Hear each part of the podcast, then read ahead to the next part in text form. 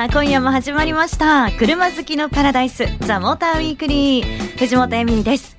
皆さん今日も車話満載で盛り上がっていきましょう、えー、そして高橋明さん今日もよろしくお願いします。はいよろしくお願いします。2019年1月ももう半分以上が過ぎちゃいましたよ、あっという間。あっという間ですよね、でまあ今年はねどんな車が出るのかということで楽しみにしてらっしゃる方もねいらっしゃると思いますけれども今日はですねちょっとハイスペックな車というはい、はい、テーマで伺いたいと思います、はい、ハイスペックな車っていうのはなんか高いだけの車とは違いますよね。まあ値段高いけどね。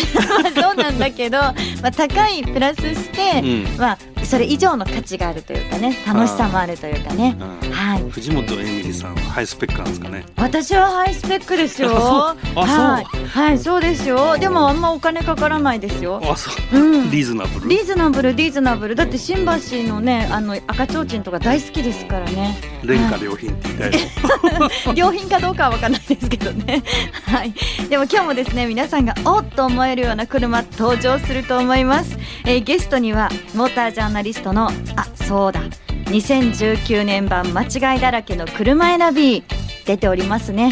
著者の島下康久さん、来てくれました、はい、頼りになります、はい、頼りにしてます、今日も。ということで皆さんもぜひ最後まで車話聞いてくださいね。さあ早速ご紹介します。モータージャーナリストの島下康久さんです。よろしくお願いします、はい、よろしくお願いします。島下さん、はい、もうね2019年になって、はい、もう正月も過ぎて もうやっとこういろいろ遊べるかなみたいな感じですか？そうそうそうそうですね、なんかいつもこうやっぱり書いてらっしゃるイメージがね ありますよね。まあ、でも年明けからモーターショーに行ったりとか忙しい日々にもうすでになってますね、はい、そうですよね。はい。あの今日はハイスペックな車ということで、はい、結構なんかね島下さんもこういうのお好きなんじゃないかなって思うんですけどうん、うん、伺っていきたいな、はい、あれ？そんなことないですか？お好きですよ。誰だってお好きだと思いますよハイスペックな車は。そうですよね、良品廉価の方が好きなんだそれ、まあ、ものによる 人による。あすみません。人による。なんか今私に言われた気分だけどな。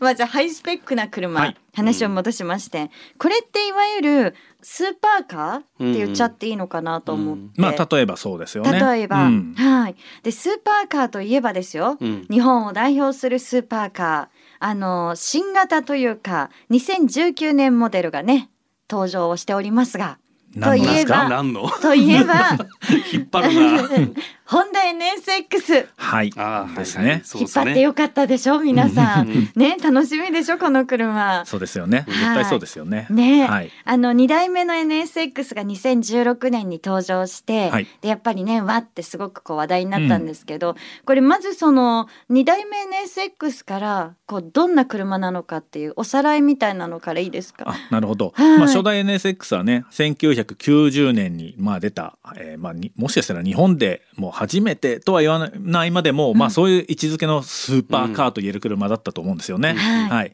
まあホンダがアルミボディでミッドシップで、うん、まあ言ってみればフェラーリとかにも対抗できるような車を初めて出してきたというところで、まあね、時代背景もね、ね、バブルの中だったのもあって ものすごい盛り上がりましたよね。はい、で2代目もすごくね盛り上がりましたよね。2代目が2016年。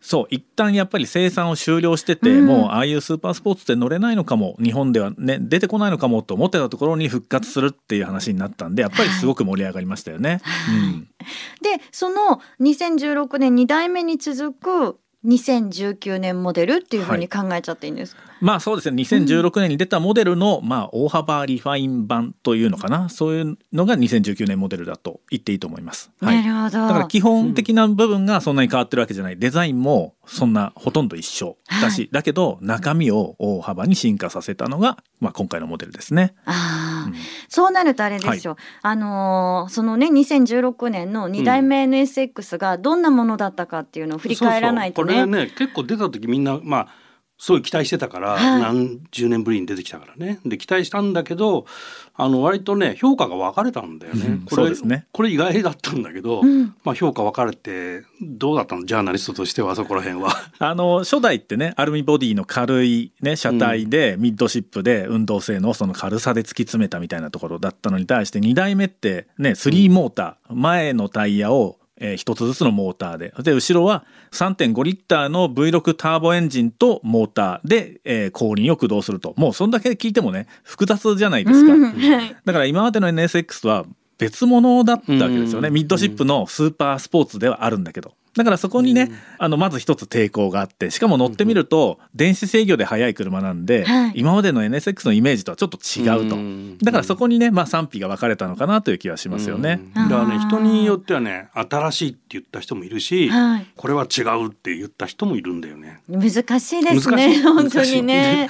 で今回のねこの19年モデルっていうのがまあこの16年に出たのが17年モデルって言ってんだけど、この NSX はあのアメリカ主導でやっぱり開発されてまあ一番売れるマーケットがアメリカ北米っていうこともあってね。はい。もちろんあの日本のホンダとも一緒に共同開発してるんだけど、まあどっちかっていうとアメリカが中心になってやってたのを今回のこの19年モデルは日本に引っ張ってきたんだよねこれね。そうですね。開発の主導権が日本に戻ってきた、まあ、うん。生産はね変わらずアメリカでやってるんですけど、はい。で、まあ、やりたかったのはやっぱりこう走りで言われた不満をね解消すること、まあ、やっぱり電子制御いっぱいだと電子制御感が強く出ちゃうじゃないですか、やっぱり出てないと何のためについてるのかわからないみたいなところもあったから、一生懸命そういう車になってたんですけどそこをねある程度ちょっと捨ててでも意のままになる人間と対話して気持ちいいスポーツカーの方向に戻してきたみたいな解釈を僕はしてますけどね。うん。えーそうするとその電子制御の部分うん。でいくと、うん。なんかこう SHAWD そうですね、はいここもじゃあ進化をしているという。詳しいね。はい、ことで、あの スーパーカーね、うん憧れるじゃないですか。はいはいで、絶対買えないでしょ私、だからね、一生懸命調べてね、ニコニコしてるの。そういう幸せがあるの。多分これを聞いてらっしゃる車好きな方は、うん同じ方いらっしゃるとそう思う。なんです スーパースポーツって買える人は本当に限られてるけど見ても嬉しいし、ねね、こういう話をするのもきっと嬉しいものだと思うんですよね。はい。うんそうあそういう意味ではねもちろんすごく進化してると思いますよ。なんかね目に見えて何か突出したわけじゃないんですよ。むしろ突出してたものをうまくこう、うん。いい円の中に収めた感じ。だから自然に扱えるんだけどでも考えてみるとあれ俺もしかしてすごい走りしてるよなってそういう車になったうん。というのが僕の印象かな。ええうん。具体的になんか走りでこう印象に残ってるのって島下さんどの辺ですか？僕はねそのハンドリングもそうなんだけど実はパワートレインあの、はい。まあ、V6 ターボエンジンとモーターを組み合わせてるからあのターボってターボラグっていうね踏んでも一瞬加速がついてこないような感じっていうのが、まあ、特にハイパワーなものだとあるんだけど、はい。NSX って踏むとまず3個のモーターでグイッと加速が始まるんですよ瞬間。はい。はいでモーターで加速してる隙にターボラグが解消されてその次の瞬間にはターボエンジンでドーンって加速する。だから待ったりする時間がない。アクセル踏むとすぐに加速が始まる。この感じって絶対ハイブリッドじゃないと出ない、うん。えそう。えそっかすっごい余談なんですけど、は私実は NSX あのなんかねサウンドとかはい。NVH に関わってらっしゃる方とはい。偶然お会いしたんですよ。おなんか飛行機の中でうん。座ってたら、はい。隣の席に、はい。あの名刺をですねメガネケースにつけてらっしゃる方がいて、はい。うん。その名刺に本田さんって書いてあったんですよね。で思わず話しかけちゃって。うん。逆なんですか？いや逆なんていうかでなんではないんですけどでもなんかねやっぱほら聞きたいじゃないですか。でホンダの方なんですか？って言って聞いたら、そうですと。うん。で NSX でそういろいろやってますっていう。でいろいろ教えてもらっちゃっすごい偶然た。だねでも。すごい偶然ですよ。びっくりしたけど気持ち悪かったでしょうね 相手はね多分何なんだこの女の人はキラキラしてたから「NSX なんですか!」みたいな。そんな人はあんまりいなかったんでしょうね。まあびっくりしたびっくりしてた。そう、そんな偶然もあります。番組宣伝しといたしてきました。聞いてくださってるかな。じゃあねこれ聞いてくださってるのかもしれませんねねえはい。ね、もしかしたらちょっと余談になりましたけど、まあハイスペックな車ということで、はい皆さんがですねワクワクするようなお話後半も続きます。The Motor Weekly. 実はですねラジオネーム島下康久さん書いてある偶然ですね。偶然？同姓同名ですかね。しかもメッセージが、うん。エミリーさんこんばんは。いつも心地よいトークに癒されたりたまにあまりのボケっぷりにイラッとしながら楽しく聞いてます。もう僕とまさに同じですね。不思議ですね。年が明けて少し経ってしまいましたが2019年型のエミリーさんはどんな風に進化したいと考えてますか、もしかするともっとボケちゃったりするんでしょうか？教えてください。このたあのなんだっけなイラッとしながらとか、2019年型ってこれ絶対島下さんでしょ。ねえ本人でしょ？びっくりした私。そうなんだいやこんな偶然があるのかと思って島下さんゲストやっぱの時にり安定のボケですね。同姓同名の普通すぐに気づくでしょうっていやすごいなと思って私。いや今も僕もびっくりしました。私に2019年型は先ほど高橋さん何でしたっけ？えっ、とうん何？良品廉価はい。でいこうかと思ってます、間違っても粗品効果にはならないようにしたいなと思っております。はい。頑張ってください。はいということでリクエストいただきました。ご本人後半もよろしくお願いしますけれどもハイスペックな車、えー続いてはこれメルセデス・ベンツの新しいシリーズって言っていいんですかね？AMG53 シリーズ。はい。あはい。ベンツのっていうか AMG のね。AMG 新しのいシリーズ。これはあのまずですね、はい。この AMG シリーズうん。の53シリーズ、うんうんこの辺からちょっとあの噛み砕いていただきたい、もう最初からってことですね。そもそもでも AMG って分かってたりする？えー、ハイスペック。ハイスペック。まあおおむね合ってますね。だからハイスペックな車だっつってんじゃないですかって感じなんですけどね。はいまあメルセデスをベースにねまあ、まさにハイスペックに仕立てたのがメルセデス AMG すごい極端に簡単に言うとそうなんですけどその中でもね今までは63シリーズというのが、まあ、一番メインだったわけです、うん。今でももちろんメインなんですけどはい。職人が一機を最初から最後まで手作業で組むエンジンが乗ってる。そしてものすごいハイパワーのねが、まあ、え63シリーズというのがまあ主流なんですけど、はい。ちょっとねやっぱり最近ほら例えば BMW の M とかアウディの RS とかもしかしたらポルシェとかそういうところと戦ってどんどんパワーが上がって値段も上がって、ちょっと扱いにくいというかえなんか敷居がね高くなってきちゃったんですよね。でそんな中でやっぱりこうもっと間口も広げたい。性能アップもしたいけど一方で間口の広いモデルも設定したいっていうのでメルセデス AMG が新たに開発したのが、まあ、まず43っていうシリーズがあったんですよ。はい。それがねエンジンはメルセデス・ベンツのエンジンなんですけど要は手作業で組んでないんですけどもまあ仕立てはとかシャシーとかは全部 AMG が手掛けたというモデルではい。それがね大ヒットしたんですよね。あーあ、じゃあ、こうエントリーモデルみたいな。そうですまさに AMG のエントリーみたいなものが。でこの53シリーズというのは、はいその、まあ、第2弾と言っていいのかな。うん、43とは違うエンジンを使ってまた、おまあ、同じようなコンセプトで出てきたモデル例えば1個上のエンジン今回出た CLS53 っていうのがね最初に出てあとは E53 っていうのが出たんですけどエンジンは、まあ、S ね S クラスで使ってるエンジンなんですよね。はい。うん、S クラスで出た直列6気筒ターボチャージャー電動スーパーチャージャー ISG って、まあ、いろんなものがついた。なんか今すごい、え、ちょっと いろんな、ね、すごくないですか？なんか、うん。はい。そう。上級モデルで使われてるエンジンを、まあ、持ってきた。はい。ということなんですけどそのエンジンの内容、パワートレーンの内容難しいですよね。いやー、ちょっと今、だって島下さん、なんか、あるもの全部言いませんでした？そうですね。そんなことはないですよね。え。あるもの全部つけたんでしょうね MG はいやね。そんなことはない。え、でもちょっと待ってください。で、うん。ターボ？うん。に？電動スーパーチャージャースーパーチャーえ、それはどないなってしまうんですか、一体。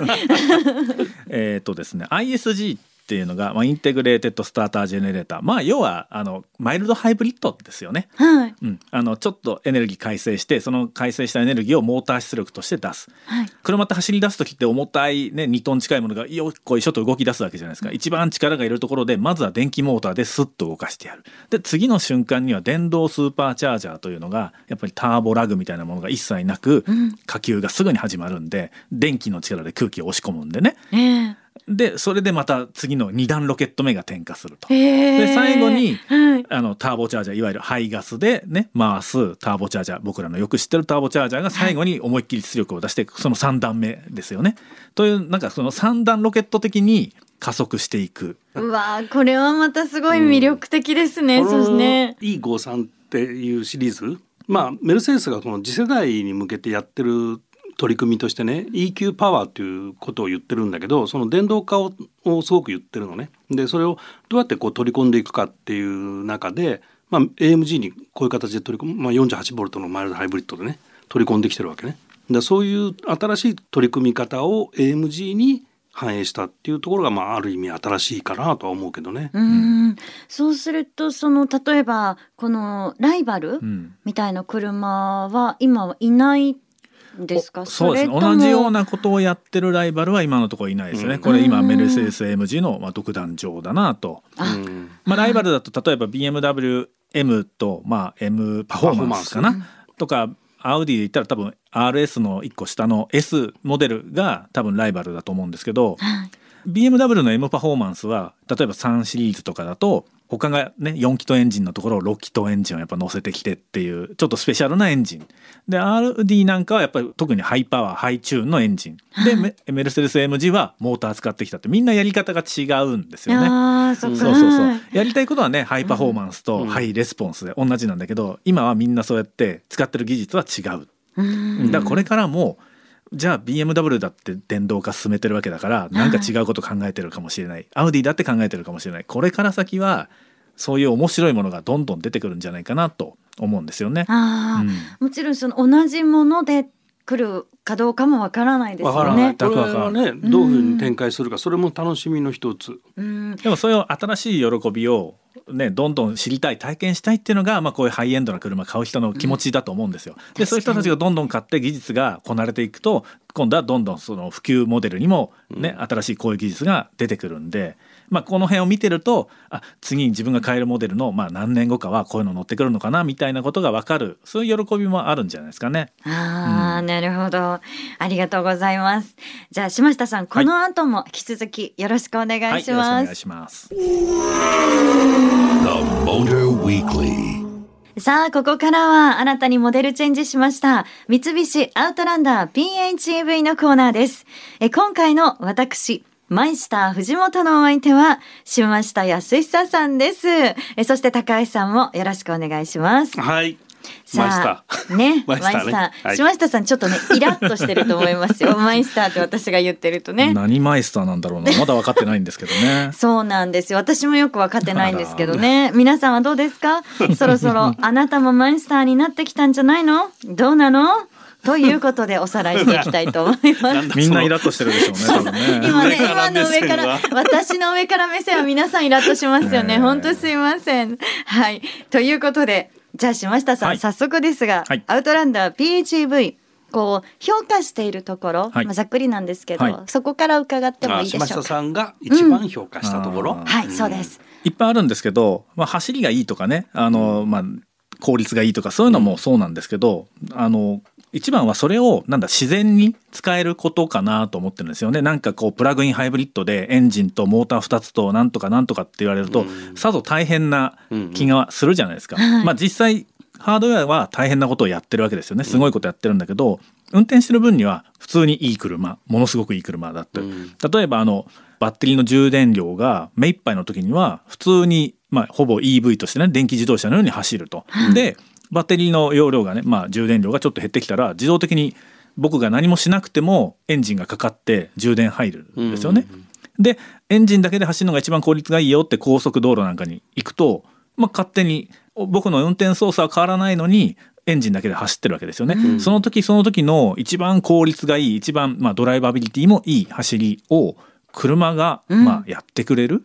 だから乗ってる側としてはいつでもああ気持ちいいねでうんでも十分だと思うんですけどだからその車がねそこまでのシームレスにまあそういういろんな処理を、ね、やってくれるというところはまずすごいなと思うんですよね。なあ気構えなくていいじゃないですか。なんとかモードにしないと燃費悪いよとかそういうあーのめんどくさいですよあね。めんどくさいよね。うんでこの19年モデルになってそのエンジンがねちょっと排気量上がったんだけどすごく静かになったんだよね。そうですね排気量上がった分低い回転で使うというかい美味しい回転域で使うようになったんでなお静かになってるとすごいねいちいちそんなこのタイミングでエンジン変えんのとか思ったけど ちゃんと意味があって乗ると明らかに違うんですよね。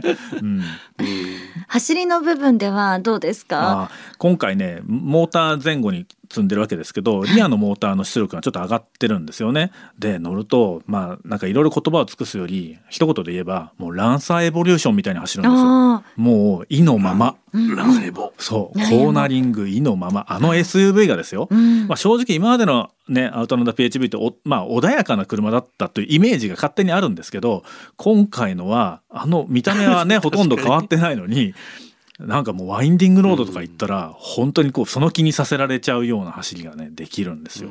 かなりスポーティーになったようん。ねこれ。びっくりしますよ。あの格好でスポーティーに走れちゃうのかって、ね。正直思うじゃないですか。うん。でもねそれはもう全然嬉しい驚きで、あのもちろん穏やかにというかジェントルに走っても気持ちいい、その気持ちよさも静粛性だとかそういう面でも増してるし、でいざとなればそういう楽しい気持ちのいい走り、それこそランエボ昔乗ってたけどねみたいな人が乗っても、うんうん。おおって思う、うんうん熱くなれるような、はいはいはいそういう走りがね、うん実現できてるんですよね。なるほど。これ島下さん師匠って呼んだ方がいいかな？アウトランダー PHEV のコーナー。エミリー・マイスターと 島下師匠。これねだいぶあのマイスターを勉強してきたところなんじゃないの？勉強してきましたよ。いやでも今のね今日の話を伺ってうん。目から鱗って思ったのが、うん。いろんなものを持ってるんですよねこの車っうん。てすごいものをたくさん持ってて、うん。でもそれをこう勉強していって乗ってすごいなって。もちろんそれもあるんだけど、うん。何もわからなくってもこの車に乗った瞬間に、うん。あ本当に楽しいなすごいなっていうのを感じさせてくれるっていうのがすごいなって思いました。ね。うん。でマニアックにこれなんでなんだろうと思うとそうやっていろんなネタが出てくる。そうそう突き詰めていく。ね。あやっぱランエボの匂いが血が入ってるんだなっていうのが分かってまたちょっとね車好きとしても好きになるみたいなね。なるほど、うん。これやっぱりこのコーナーねあの、足りないんですよこの時間だと。こうなってくるとね 30分でできちゃうかもしれないですよね。ねまたじゃあぜひよろしくお願いします。師匠として。え師匠よろしくお願いします、変わっちゃったよ。変わっちゃいましたね。はい。三菱アウトランダー PHEV あなたもマイスターでしたお送りしてきましたザ・モーターウィークリーいかがでしたでしょうか？今日はハイスペックな車ということでね皆さんもこうワクワクしていただけたんじゃないかなと思いますけれども実はですね皆さんにもう一つエンディングでもワクワクしていただきたいと思います、えーラジオネームしました安久さん。ご登場いただけます、ご本人ですよね。そうみたいですね、どうやらね。なぜかというと、はい。あの今日なんかプレゼントくださるってまあしょうがないからちょっとあげちゃおうかな。いやーありがとうございます。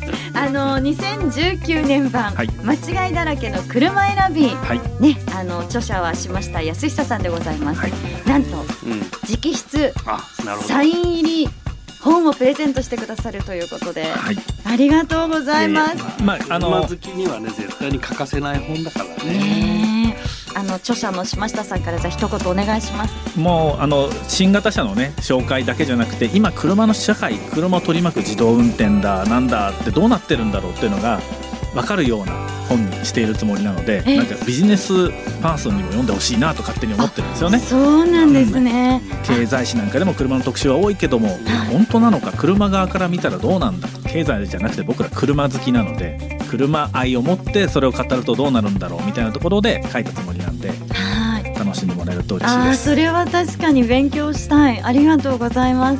えっと30名様。えそんなにですか？